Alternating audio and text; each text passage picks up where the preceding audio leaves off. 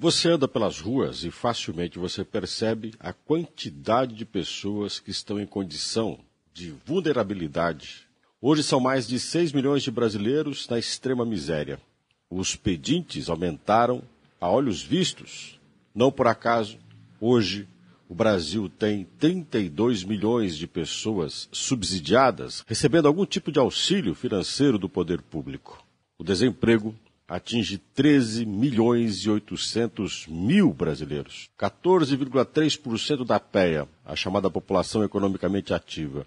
E lembramos que quando falamos de desemprego, o termo correto seria desocupados, porque conta no desemprego aquele que não tem qualquer condição de renda. Os dados são do IBGE, Instituto Brasileiro de Geografia e Estatística, 10 milhões de brasileiros, inclusive, pela mesma fonte, não sabem se vão ter algo para comer amanhã. E 5 milhões já passaram pelo menos mais de um dia sem o que comer durante a semana. É uma vulnerabilidade assustadora. Grande maioria, população mais jovem e os com mais de 60. Já vivem em condição de risco há mais de duas gerações e são pretos e pardos, uma população cuja miséria e o perfil é histórico. Só se agravou agora no período de pandemia. Como resolver isso? Qualificando as pessoas.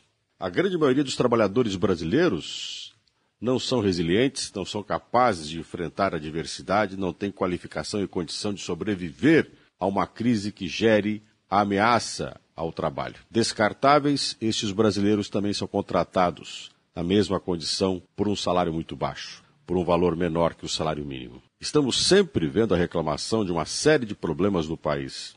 A fonte desses problemas são as mesmas.